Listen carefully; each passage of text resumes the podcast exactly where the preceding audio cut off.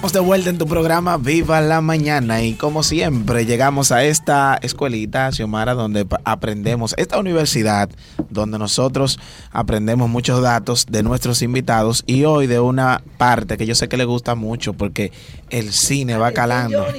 Atención Johnny. Que, sí, que le encanta el cine. cinéfilo Johnny. Eh, eh, el cine ha calado mucho en nuestro país, ese desarrollo es notable y vamos a hablar de eso ahora. Después, sobre todo después de esa ley de cine, tú sabes, que eso fue en el 2010 creo que se, promulgó por ahí, sí, por ahí es. Y, y vamos a hablar del séptimo arte. ¿Por qué se le dirá el séptimo arte? eso lo vamos a averiguar. Eso lo vamos a investigar, señores, también. Vamos a hablar del desarrollo del cine dominicano. Y para ello tenemos aquí una persona que tiene todo el aval para hacerlo. Señores, está con nosotros José Enrique Enríquez Rodríguez, director de Cinemateca Dominicana. Bienvenido a Viva la Mañana. Nos ha acompañado otras veces, señores, y lo primero que dijo al entrar aquí, que estaba muy contento, pero nosotros mucho más de tenerte aquí, de verdad que sí. Siempre muy contento de compartir todas estas informaciones que uno va acumulando en mm. todos los años de, experiencia, ¿verdad? Y estudio pero a veces yo creo que uno, se da, no se da cuenta de la cantidad de información que tiene valiosa para otras personas y del ejercicio de las funciones que uno desempeña. Como dices, Meli, nosotros estamos aquí siempre en una escuelita donde aprendemos todos, en la universidad, como le decimos también, y precisamente vamos a comenzar como para aprender cómo nace el cine dominicano. El cine dominicano no nace necesariamente con cine, desde mi visión como eh, conservador, restaurador, archivista, sino que nace desde que se comenzó a hablar de cine en la República Dominicana.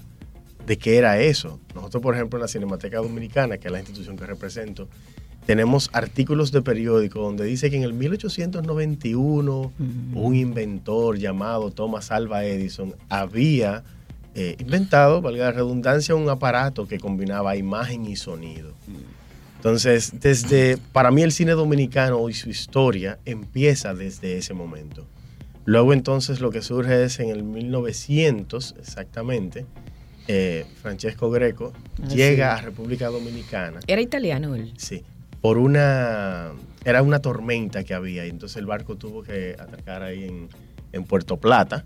Y entonces él trajo el cinematógrafo de los Lumière que ya lo habían inventado, o sea, ya lo habían registrado y ya se había de cierta manera comenzado a popularizar en Europa, en Estados Unidos. Entonces, él con este cinematógrafo proyecta unas películas en el teatro, eh, teatro municipal, pero que ahora tiene otro nombre.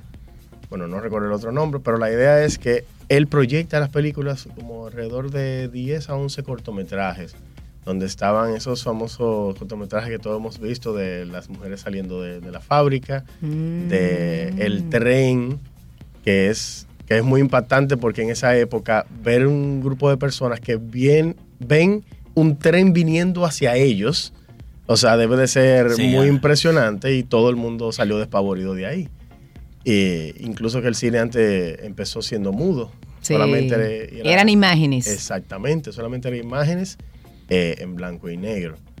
Entonces había siempre un piano al lado que era la que ambientaba o el que ambientaba la película. Entonces en el 1900 se hacen estas proyecciones, pero hay una investigación que nosotros hicimos, eh, la Dirección General de Cine y, con la, colaboración también de la Cinemateca Dominicana, en la que Félix Manuel Lora, crítico, eh, crítico de cine, periodista, investigador, junto a Marta Checo también, en la que encontraron que había un diario de un señor en La Vega, donde un mes antes de cuando fueron las proyecciones en Puerto Plata, había, él había registrado que en un billar ah, se habían hecho unas proyecciones por un señor apellido Greco. Antes de lo de, Puerto, Plata. Entonces, la historia es así. Uno va reescribiendo ahora mientras va encontrando las evidencias. Entonces, el cine dominicano continúa hasta que en 1915 eh, se realiza la primera película extranjera filmada en República Dominicana.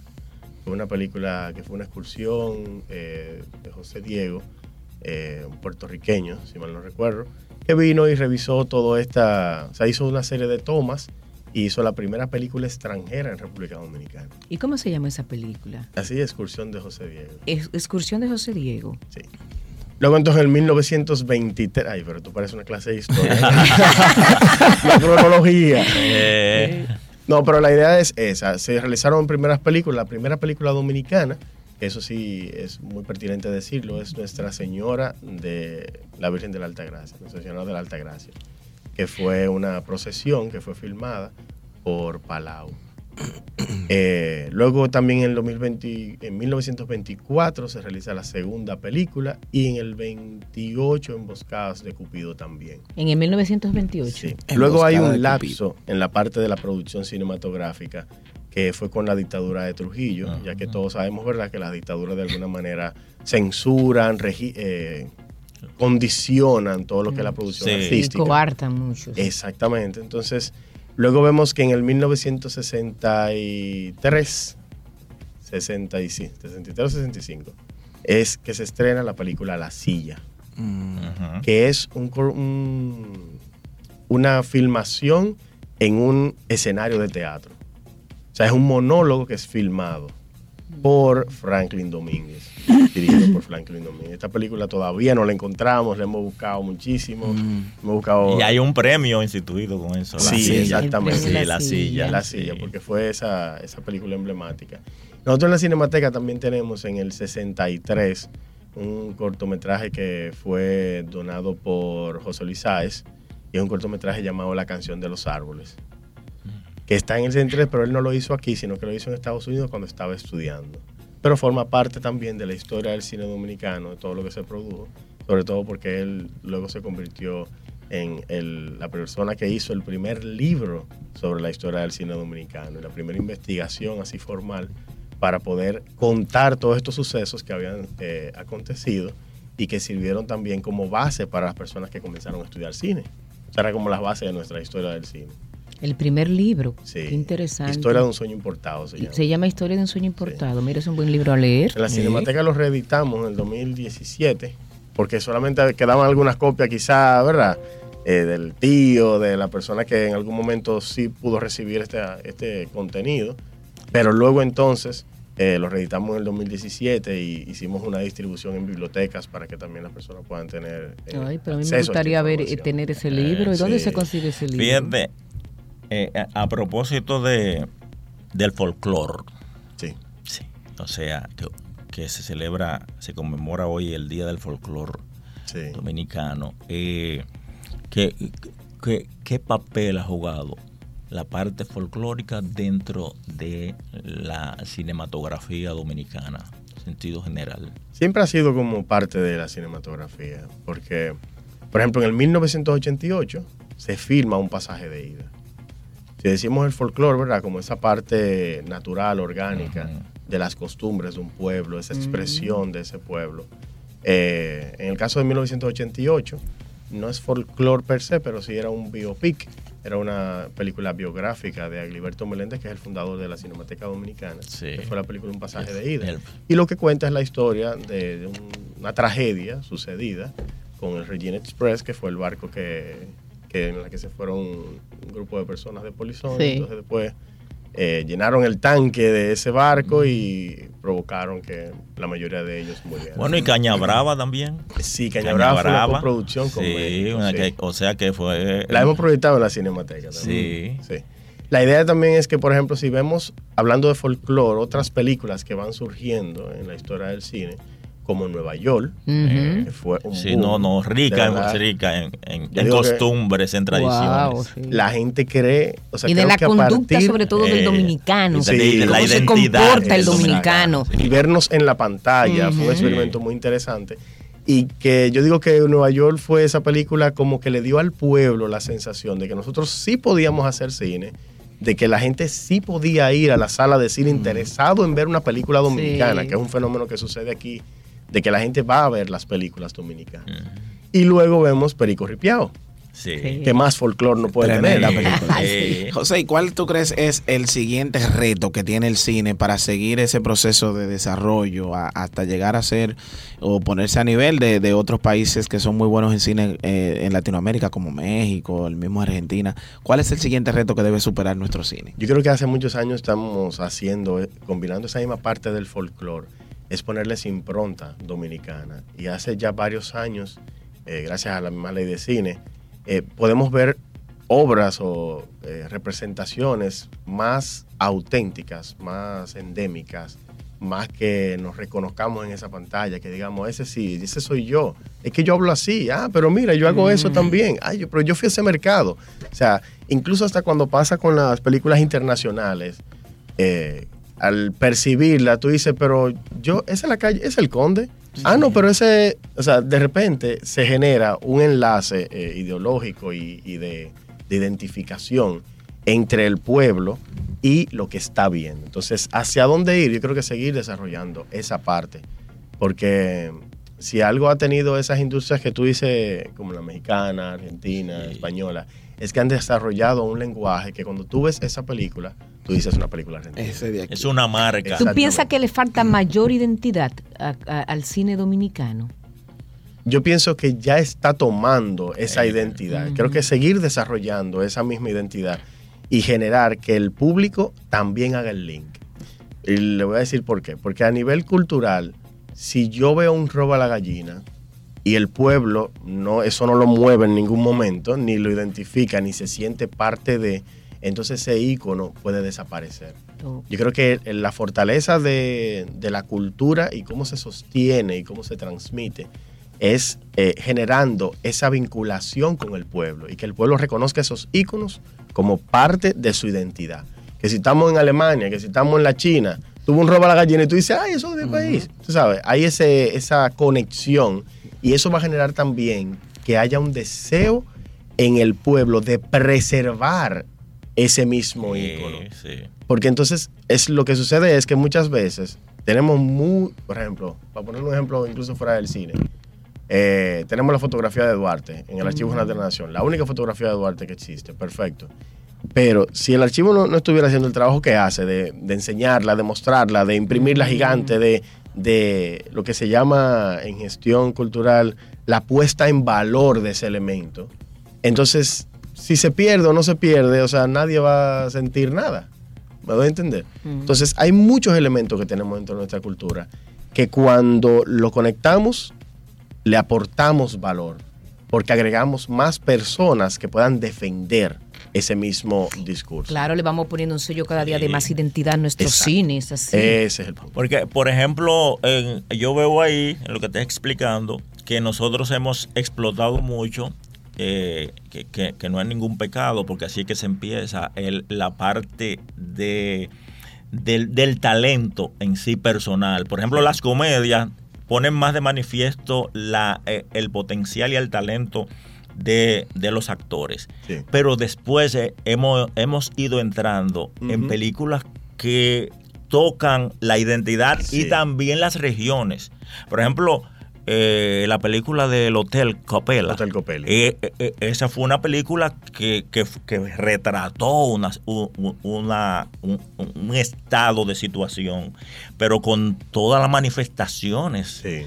que se dieron dentro de ese contexto. Incluso temas que generalmente no se hablan. No sé si... Sí, el cine sirve, yo pienso que el cine, si vemos el cine como un elemento, un arte solamente de entretenimiento, ese No. sería subestimado. No, no, No. pero esa es la principal fuente de adquirir conocimiento y vivencias. No, el y de cine. historia, de conocer nuestra Porque historia incluso también. los libros, se escriben los buenos libros y se llevan al cine para cine. darle vida. El 100 años de soledad, por ejemplo, se toma eso y se le da vida. Todos los, todos los paisajes de la Biblia, los principales, y de la crucifixión y de todo eso, Sí. que están, tienen vida porque la- nosotros la hemos visto. Y entonces eh, el, el efecto audiovisual es eh, marca. Por ejemplo, el, el fenómeno que sucedió con Frida Kahlo. Sí, Mucha gente no conocía a Frida Kahlo. Sí. Y de repente, a partir de la película que se hace, se popularizó de una manera que, o sea, hay una industria en torno solamente a, a Frida Kahlo en México. Bueno, Sí. pero oye, se- de, de hacer cumpleaños temáticos aquí a toda gente, y digo yo, bueno, pero tú conoces la historia de Frida Kahlo también. Porque esa película, eh, la película, por ejemplo, de esa moderna, la, eh, la, que- la que mencionaste ahorita, que es con relación a, a la playa y todo eso, perico ripiado Sí. y esa cosa, eso, eso retratan una realidad dominicana Sí. latente y un modo vivendi y caracteriza, por ejemplo, eh, esa parte de la población que no es aérea. Por ejemplo, el martes proyectamos en el Centro León de Santiago la película Bantu Mama. Y, y usted ve en esa película, o sea, la realidad que se vive en el barrio, cómo un extranjero puede caer aquí y tener toda una serie de situaciones eh, que tienen su desenlace, pero al fin y al cabo es cómo se muestra esa República Dominicana, que no solamente eh, es la que está en los hoteles, que muchos Exacto. turistas conocen, sino esa vivencia cotidiana, ese, esas oportunidades que a veces se limitan dentro de un barrio, eh, qué puede tener esa persona que está en el barrio, qué oportunidades puede tener para Mm. poder o salir o desarrollar en el, desarrollarse en el barrio. Eh, creo que hay muchas películas ya que pueden, eh, a veces sirven de denuncia, a veces sirven de... Como Rafael, por ejemplo, de en la cárcel. Sí. la, que hicieron la de cárcel de Rafael, Sí, Rafael. una que, hicier- que hicieron sobre Una- eso. o sea, que, que te llevan la real, esa realidad que no todo el mundo le está viviendo. Sí. La está viviendo. Los carpinteros de José María El Cabral. carpintero. muy buena. Hay una película. ahora que, que, que- que Danilo Reynoso y, y- y esta muchacha Rodríguez está- eh, están exhibiendo Cero positivo. eh, sí cero positivo en, en Argentina. Sí. Los que vaya, la, la van a, a poner aquí quizá a mediados de año, que también, eh, se- según estuve leyendo, tiene un contenido bien interesante. Sí. O sea, Esa es la idea. Eh, también hay que, yo creo que el cine ha mejorado muchísimo porque ha equilibrado el contenido. O sea, ha equilibrado lo que, o sea, la cantidad de películas que hoy están saliendo que, que tú puedes verla y salir con una reflexión bastante profunda, eh, de exponerte a una realidad que muchas veces el que vive solamente en el centro de la ciudad y vive en una burbuja Mm. puede romper, puede ver un poco de la realidad de, de otros ambientes, de, otras, de otras, otros contextos, otros microclimas que tenemos eh, a nivel de, de- de palpar esa realidad y de poder cuestionar y poder ver que República Dominicana es más que muchas veces lo que vemos. Eh, es mucho más. Sí, sobre todo me gusta un cine también que se está haciendo ahora con una conciencia clara de lo que nos está pasando en nuestro planeta, Sí. sobre lo- lo- los temas que tienen que ver con la naturaleza. Ahora mismo hay una película que se estrenó eh, de José María Cabral, también se llama Tumba y Quema. eh, espectacular. Está también el naturalista isleño de Eladio. Eh, y son películas que muestran la conservación o promueven la conservación de nuestros eh, ecosistemas, Claro. eh, la conservación de nuestras especies, eh, generar conciencia de que al fin y al cabo daño un árbol y estoy dañando mi casa. Seguro. No es la de afuera, no, no, este que esta isla. Un cine, un cine bien educativo. Exactamente. ¿Y, cómo, y cómo estamos en, en- en términos de guionistas? O sea, ¿cómo eh, eh, eh, llevamos una camada buena? Porque yo he visto, por ejemplo, en ese evento que, de, que, que en, en la semana más corta, Sí, la semana más corta. y he visto ahí muchas muestras que son, ¿verdad? Son micro que presentan. claro. Y, y- y con, con muchos, muchos, muchas ideas interesantes. En ese sentido, el hecho de que muchas universidades hayan visto incluso la oportunidad de poder crear, porque tú sabes que antes no había tantas universidades que tenían la carrera de, de- de cine. sí. Y el ver que todas estas universidades se han unido porque han visto un nicho, han visto una necesidad que se ha estado complaciendo aquí. Antes las personas tienen que irse fuera del país Sí. para poder ahora, o estudiar en la UAS también, que era la única opción que había. Eh, luego Chabón, eh, pero ahora tenemos APEC, tenemos UNIBE, tenemos Pucamaima, tenemos INTEC, que tienen escuela de cine y de repente está saliendo mucha gente que ha tenido la oportunidad de estudiar, no solamente el guion, todo lo que conlleva, porque el cine es un resultado de varios departamentos. Sí. Yo digo que a nivel de archivo no se puede hablar de la película como un documento, hay que hablar de la película como un expediente. Claro. Porque de repente tú tienes la película, pero tú tienes la utilería que se utilizó en esa película, pero tú tienes el guion de esa película.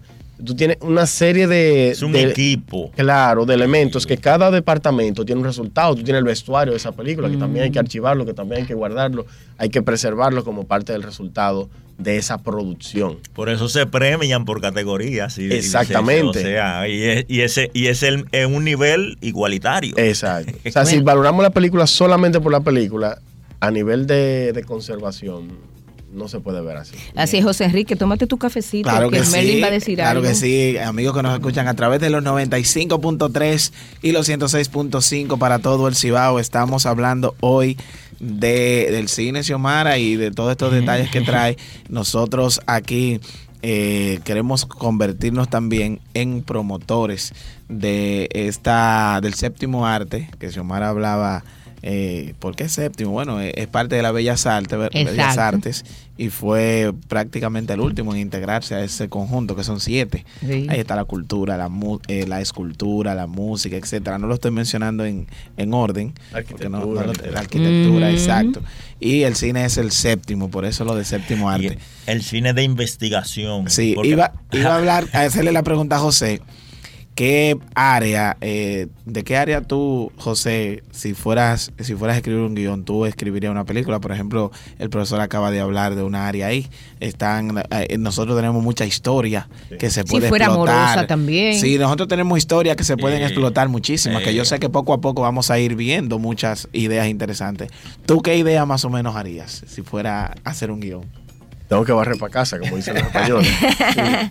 Pero yo haría algo como, no sé, algo parecido a Cinema Paradiso, algo como, como Los Niños o como eh, Hugo Cabret, la, la invención de Hugo Cabret, no sé si han visto la película, No lo he visto. en la que genera ese, esa experiencia de un niño cuando ve el, los 35 milímetros, una proyección de 35 milímetros, eh, y cómo es ese backstage del cine, y cómo va generando ese Mm. amor por el cine Sí. y cómo va, es un interés que se vuelve compulsivo casi para ese niño, de querer ver cómo funciona, cómo funciona ese aparato, cómo funciona eh, crear historias, cómo funciona eh, armar la historia, editarla. Yo haría una película didáctico. sobre el backstage del cine. Sí. Ese, o sea, eso es interesantísimo, interesantísimo. También porque, no sé, yo soy de las personas que le regalaban un carrito y ese mismo día de Reyes lo desbarataba para ver cómo funcionaba la comida. Qué bueno. Entonces, siempre me ha gustado el ver cómo funcionan las cosas detrás. No solamente, eh, quizá por eso estoy trabajando en la industria detrás, Ujú. porque me parece muy interesante, de verdad. Yo creo que ese sería mi tema favorito. Eh, eh, eh, ciertamente si, si revisamos y tú estás en, en mejor eh, situación de, de- de dominar eso, eh, vemos que se, Tómate se, el sorbito de café que se Se- va a, se- ca- a enfriar. se están tocando temáticas diferentes, eso que refiere, que refiere Smerling, porque precisamente hoy, ayer, a propósito de estos días, eh, René Fortunato pues eh, salió con otra de sus, y, y- y es más, y ese es más subjetivo porque a base de, de los sonidos y de todo que rodearon la figura de Camaño. Sí. O sea que, Yo que, allá yo supongo que fue que eso es algo, ¿verdad? Conmovedor y, y la investigación que él tuvo que hacer. Claro que sí. René Fortunato es un, documentalista es No, uno de los sí, más no, grandes. Tiene una trayectoria impresionante y ha apoyado siempre a la Cinemateca Dominicana. Sí. Incluso donando las películas que tiene, eh, pero no solamente las películas, sino sus archivos, varios archivos. Ahora recientemente hizo una donación eh, del Fondo René Fortunato allá en la Cinemateca. Y, y Camaño ahora con esta producción, o sea, ha sido... Yo estuve ayer, ayer allá y la asistencia, o sea, fue en el Teatro Nacional y la cantidad de gente, o sea, no cabían personas. o sea, en No, el Teatro Nacional. Y la particularidad de él es que, por ejemplo, sobre esa misma temática, Sí. él te sorprende Sí. porque busca un, busca un nicho dentro de esa misma fíjate que es un contexto histórico ideológico Sí. verdad que, que narra todas las cosas todas las historias que ha hecho de los 12 años de, de la de la revolución Sí, de, de de-. Manolo de Trujillo o sea Balaguer. Balaguer, sí, de los 12 años de Balaguer, todo eso. Entonces, eh, él encuentra riqueza. Sí, totalmente. Y si el trabajo de los archivos no se hiciera de una manera sistemática también, para él sería muy difícil hacerlo. Eh, O sea, también esto es un trabajo, por eso le digo que me inter- interesa tanto el backstage, porque es que lo que vemos delante, esa fotografía que utilizó, Ujú. es un producto de un trabajo de almacenamiento, resguardo, sistemáticamente. Y algo Eso del- lo hacen ustedes en Cinemateca. Sí, totalmente. Ah, bueno. O sea, la parte de la conservación de los archivos es fundamental. oye, Entonces, por ejemplo, en algún momento se promulgó la ley de libre acceso a la información. ujú. Usted se da cuenta, se promulgó antes que la ley de archivo. Entonces, hubo incluso un... La hicimos al revés. sí, al revés. Ya se arregló perfecto. Sí. Tenemos una ley de archivo perfecta. El pero- orden de los factores. Sí, pero era muy cuesta arriba. Así, el ciudadano entender que tiene acceso a la información, pero encontrar que... No hay archivos. Pero no lo encuentra. Una pregunta, ¿y cómo te ha ayudado la tecnología a ti para poder archivar tantas cosas sobre el cine? Sí, hoy día ya las películas ya no se hacen en 35 milímetros. Hay dos o tres cineastas que todavía siguen preservando el, el ejercicio, Eh, pero ya todo viene digital. Entonces, como parte de esa preparación, allá en la Cinemateca hay un sistema de almacenamiento digital para darle recepción a todas estas películas. Eh, estamos trabajando en mejorarlo, desarrollarlo, porque siempre hay que estar a la par, aunque Ujú. cuesta, ¿verdad? Pero hay que estar a la par de, de los, de las herramientas tecnológicas. La tecnología también nos ayudó muchísimo ahora en pandemia. O sea, en pandemia pudimos auxiliarnos del internet con proyecciones a través del canal de YouTube de la Cinemateca Dominicana. Eh, nos auxiliamos de la misma televisión, que es parte de la tecnología, aunque uno lo ve ya como algo muy normal, pero también es parte de la tecnología, con proyecciones en CERTV que hemos continuado, eh, producto de un acuerdo que firmamos, eh, todos los domingos a las 10 de la noche. Y seguimos con esos proyectos a pesar de que la pandemia ya va menguando, pero ya eso generamos un público que sigue a, las proyecciones de la Cinemateca a través de esa plataforma tecnológica, ya sea televisiva, ya sea a través del internet, ya sea... También la tecnología nos ayuda mucho para, para poder llevar el cine a otros lugares. Nunca habíamos salido a nivel de, de muestras internacionales y a través del internet podemos hacerlo.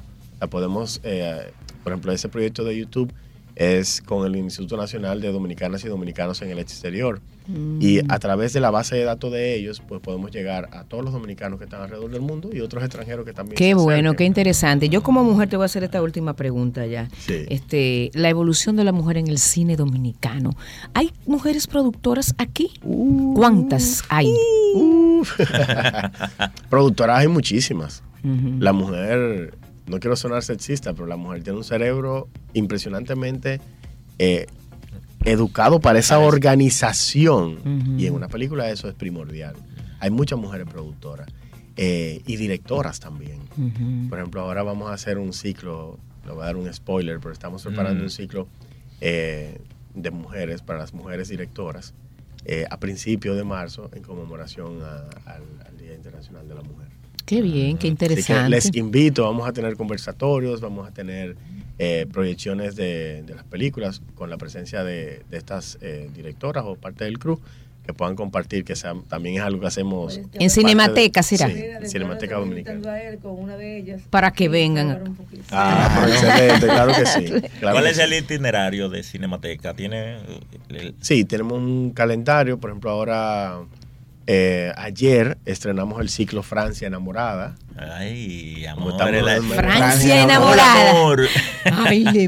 Ayer iniciamos eh, y seguimos hasta el domingo, el fin de semana entero con películas francesas. Ese es como un documental. Como un románticas. documental. Comedias o románticas. Eh, O sea, el Francia Enamorada es el ciclo, el, el nombre del ciclo. ciclo. Tienen una de- toda, la temática. temática, sí. Exacto. Entonces hay una serie de películas eh, que también incluimos, porque también los sábados estamos haciendo los cineforum. No sé si llegaron a ir a donde Armando Es que se Almanza, lo hacían, yo Lumière. recuerdo, en el Sí, sí, en el sí, cine claro, Lumière. Yo sí. llegué Entonces, ahí. estamos retomando eso, Ah, la, la qué costumbre bien. del cineforum, ya que como, como le dije anteriormente, como hay muchos estudiantes que quieren no solamente ver cine, sino también tener un espacio de crítica, de discusión, de discusión. y la Cinemateca está llamada a hacer eso.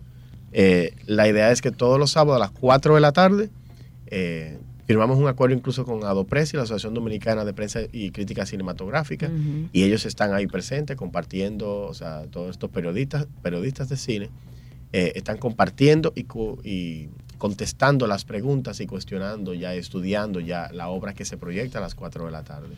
O sea que Qué también les invito a que asistan. Parte de la programación, seguimos este, este mes con un ciclo eh, dedicado a la patria también, con una Sí. serie de documentales, que ya es un ciclo que manda por orden, ¿verdad? Por la función educativa que tiene la cinemateca y el cine también. Y luego continuamos con otras cositas. Bueno, ya les dije de la mujer, dejémoslo ahí entonces, para yo no hacerle mucho Por, spoiler. e- por estación, por época Sí. también, entonces. Este eh, fin de semana de- del cine francés me gustaría, ¿tienen algo que- con relación a Edith Piaf? Es a las 7 de la noche. No, son películas más recientes. Más recientes. Sí, son películas Mm. 2018, 19 y 20. Ujú. Eh, también que sigan a la Cinemateca en arroba Cinemateca Don RD en Instagram, Cinemateca Dominicana en Facebook, eh, el canal de YouTube por igual, de las proyecciones que hacemos por ahí también, y el material que está colgado en el canal, y también por Twitter. Así se van a enterar de todas las proyecciones que estamos desarrollando. Eh, volvemos para Santiago también el 21, para la gente de Santiago, eh, a proyectar en el 21 en el Centro León Ah, sí. que es otro centro club cultural. que ellos tienen en el Centro León y estamos colaborando con ellos también. Y también para que estén atentos a las próximas eh, proyecciones de el Cinemateca sobre ruedas, que es la pantalla inflable que hacemos proyecciones al aire libre. Ah, que sí. ¿Y a dónde van pronto? Bueno, ¿A- de- ¿Cuál es el próximo a lugar? Santiago, Puerto Plata y Samaná. Muchas Estos primer trimestre son lo- los destinos que tenemos ya pautados. Me imagino que mucho público va ahí cuando Sí, están ahí en ese cine muchísimo. sobre ruedas. es un Muchísimo. Y la gente también eh, se sigue sintiendo en confianza, aunque ya la pandemia ha mermado. Pero la experiencia de ir a un cine al aire libre es espectacular. Y también, como vamos a comunidades eh, o a pueblitos, ¿verdad? Que muchas veces se vuelve como un proyecto de la comunidad. Qué Y lindo. nos ayudan a armar la pantalla. De repente aparece la, lo que usted hablaba del folclore, la que vende empanada, la que vende salchicha, y se vuelve todo como una actividad de la comunidad. Micromundo ahí. Exacto, ¿no? Yo digo que hasta activa el comercio ahí. Claro, todo, Y genera público. Claro, porque sí. son lugares donde muchas personas no han visto una pantalla gigante. Pero deberían hacer una película así mismo, viendo la comunidad, viendo la película y eso. Eso está Sí. interesante. Un documental Claro, de un la documental de la cinemateca. Cinemateca. Pero tú, mira, tú debes recopilar hacer es eso. un mix. bueno. Porque me. Como que llama, de verdad que sí. Un mix. Sí, le voy a tomar la idea. No me demanda. No, por favor, te apoyo y vienes aquí, lo Ah, que no, se promueve. perfecto. vamos Bueno. a hacerlo, vamos a hacerlo. Señores, muchísimas gracias. Nosotros aquí aprendiendo y muchas actividades que tiene la Cinemateca. Sí, mira, lo felicitamos, de verdad eh, que sí. y, y ahí yo sé que se promueve mucho eh, el cine en sentido general, en los jóvenes especial, especialmente. Bueno, José Enrique Rodríguez ha estado con nosotros, señores, director de la Cinemateca Dominicana, hablando del desarrollo del cine dominicano, Xiomara Tejada. Bueno, yo sí he aprendido, y wow, cuánto he aprendido, de verdad que sí. Bueno, encantadísimo como siempre de tenerte aquí. Muchas gracias por su compañía, por esta oportunidad y por el cafecito. Ay, disfrute, Gracias a ti por todas esas informaciones. Nosotros les recomendamos a usted que nos escucha quedarse en sintonía, porque en breve continuamos con mucho más. Esto es ¡Viva la mañana!